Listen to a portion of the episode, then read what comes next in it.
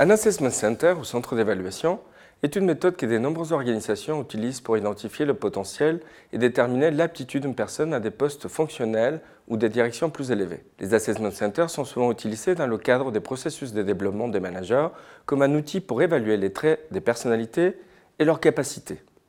Le processus se déroule dans des conditions standardisées ou contrôlées.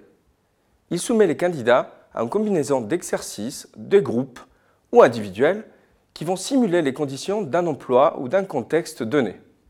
Les évaluateurs jugent le comportement du candidat et leurs observations peuvent servir de base pour prédire leur potentiel dans un rôle ou mission. Le but est de permettre l'identification des compétences des participants dans le cadre des processus de sélection, des promotions, successions ou même la constitution de viviers des talents. Lorsqu'un assessment center est préparé, Plusieurs outils et modalités d'évaluation sont utiles. Échelle psychométrique, mise en situation, simulation, étude de cas ou entretien. Il s'agira de mettre en œuvre des évaluations répétées pour que chaque compétence ciblée dans le processus soit couverte.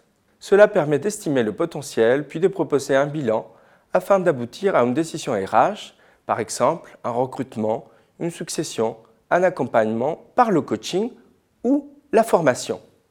Les Assessment Centers, ou également Development Centers, sont devenus très populaires ces dernières années. Mais leur existence remonte à plusieurs décennies.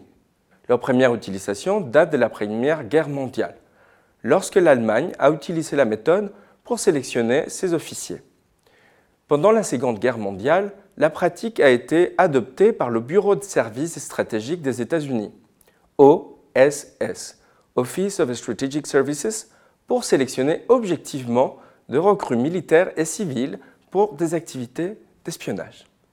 La première utilisation dans le secteur privé a été faite dans les années 50 par l'entreprise de téléphonie ATT.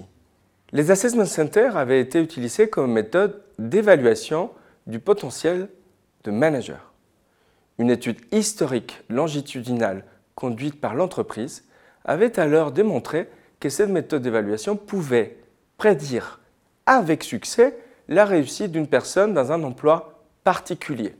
Aujourd'hui, les assessment centers se sont généralisés dans les entreprises, surtout internationales, particulièrement pour les postes dont les enjeux managériaux et des directions sont importants.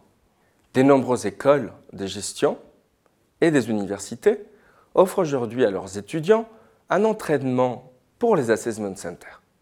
Ceci contribue à leur prise des consciences, des forces et des opportunités de développement dans leur profil et les prépare également aux nouvelles techniques de recrutement et les invite adopter une logique de développement continu de leurs compétences.